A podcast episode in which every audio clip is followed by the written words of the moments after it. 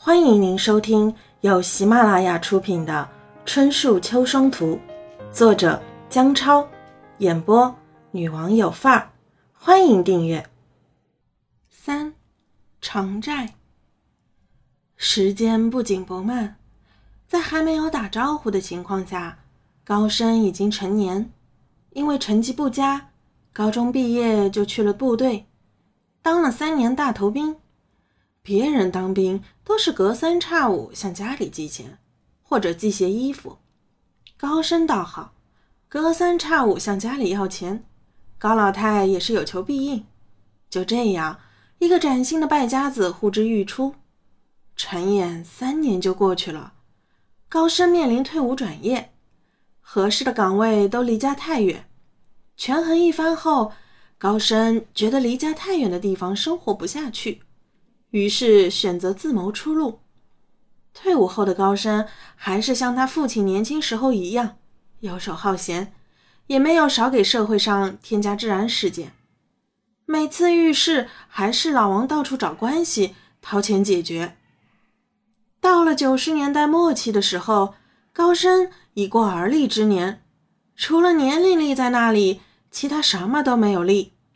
高老太见外甥一直这样下去也不是办法，就托人给外甥说亲事。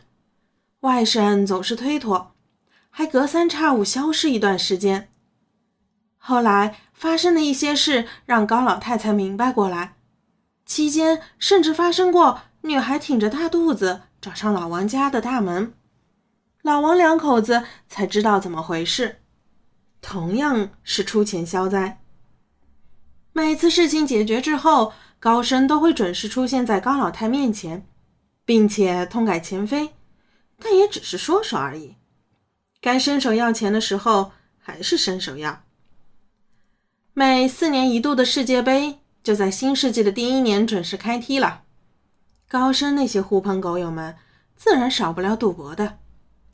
在狐朋狗友们屡次赢钱的诱惑和怂恿下，高升借了高利贷。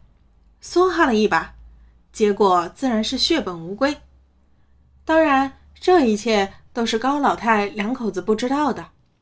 直到高升再次消失，债主上门讨债的时候，老两口才知道这个外甥才真的是艺高人胆大。这一次，老两口也没办法，只能让几个已成家的子女平摊这笔债务，再由老王出门打工挣钱还给儿女们。弄得大女儿王秀英差点要和高老太断绝母女关系。老王或许是上辈子欠了高老太的东西太多，以至于这一辈子要不断偿还。毕竟老王年事已高，只能去建筑工地做一些苦力。老王去建筑工地没多久，村干部就上门找到了高老太及其一起留守的大儿子王老大，并且十分严肃地告诉他们。老王在工地上出事了，不知什么原因，目前生死不明。工地上联系到村里，让他们帮忙通知家属。高老太带着王老大连夜赶到工地所在地，只是在殡仪馆看到冷冰冰的老王。具体什么原因，也没有人知道。或许对于老王来说，这样也是个解脱。至于高升，随后那两年也是走了运，在老王帮他还了赌债之后，又借了高利贷，炒了几年玉石，遇到行情崩溃的时候，差点血本无归。为了尽快脱手存货，便找来自己高老太的大孙子王志，几番忽悠下，以三倍于批发价的价格，将玉石转手给了天天做老板梦的王志，当然是赊账。从此。王志就一直欠高升这笔货款，前后还了十多年都没有还清。每逢王老大家里丰收的时候，高升都会准时出现在王家要钱，没钱就拿粮食。至于这批玉石到底值多少钱，或者说王志到底欠了高升多少钱，就连王志自己也说不清。对于曾经发生过的事情，高老太心里是十分清楚的。老王活着的时候。每次提到高升要钱，只要老王想的时间久一些，或者有点犹豫的时候，高老太都用装病的方式再加上一哭二闹三上吊，这是准成。但是在王家这边，相当于已经集体将高升拉黑了。如今在小女儿老八子家还是带双胞胎，高老太心里也明白，小女儿心地善良，所以上天才那么关照她，把她当年失去的双胞胎送到小女儿家了。看着这对双胞胎那小眼神，就和自己那对双胞胎还真有点像。好在小双胞胎只是吃坏了肚子，吃点药调理一下就好了。淳于也没有说自己什么，这事儿按理说就这么过去了。可是高老太心里自己还是有点想法的，她还惦记着自己的外甥，不知道他现在怎么样了。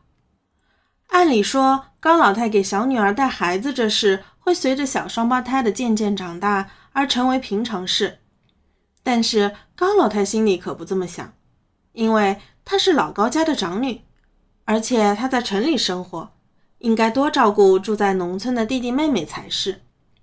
只是弟弟前些年已经死了，但是弟弟的儿子仍然需要他的照顾。也不知道这几年高升到底怎么样了。高老太开始睡不着觉了。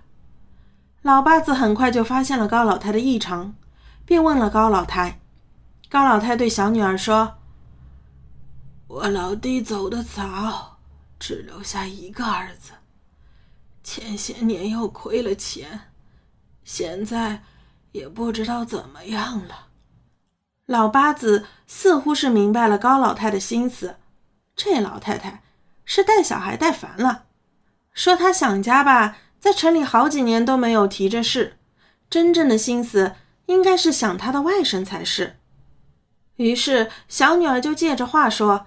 意思是让高老太回乡待几天，刚好现在农忙，也可以帮大哥打打下手。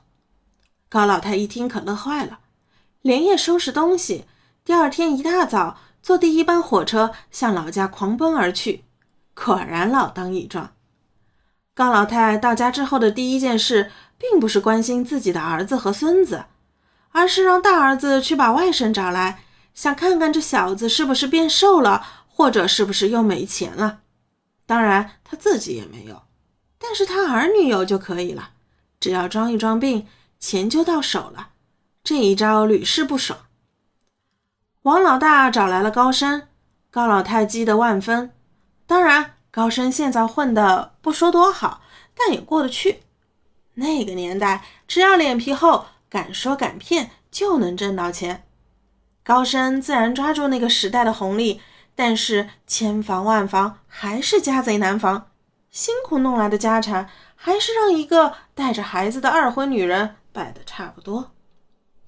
原来高升找的这个名叫邓婕的女人，家里曾在外地放高利贷为生，后来遇到政策打压，亏了血本，邓婕就带着女儿邓晶晶到了大余市。在大城市里生活自然不易，女人为了生存。又要供女儿上学，自然什么活都愿意干。尤其是好吃懒做的女人，最容易去做皮肉生意。邓婕就属于这一种，带着女儿邓晶晶在大余市做一些小勾当，一来二去就和流连于这些场所的高升认识上了。高升偏偏被这个女人迷得神魂颠倒，主动交出所有存款外加房产。原以为这个女人能好好保管这些东西，可是高升精明了大半辈子，没想到会被这个女人算计了。邓婕的娘家和高升差不多，也是出了名以败家子闻名。高升的现任舅子比高升有过之无不及，在高升和邓婕结婚没几年，高升的舅子赌博被人出老千，弄得倾家荡产，还欠一屁股债。实在没办法，就到外地躲债。而高升的丈母娘就没有那么幸运了，家里常被催债的人骚扰，要么半夜恐吓，要么早上大门被泼红油漆，弄得老太婆心将崩溃。实在没办法，只能找来自己的女儿要钱。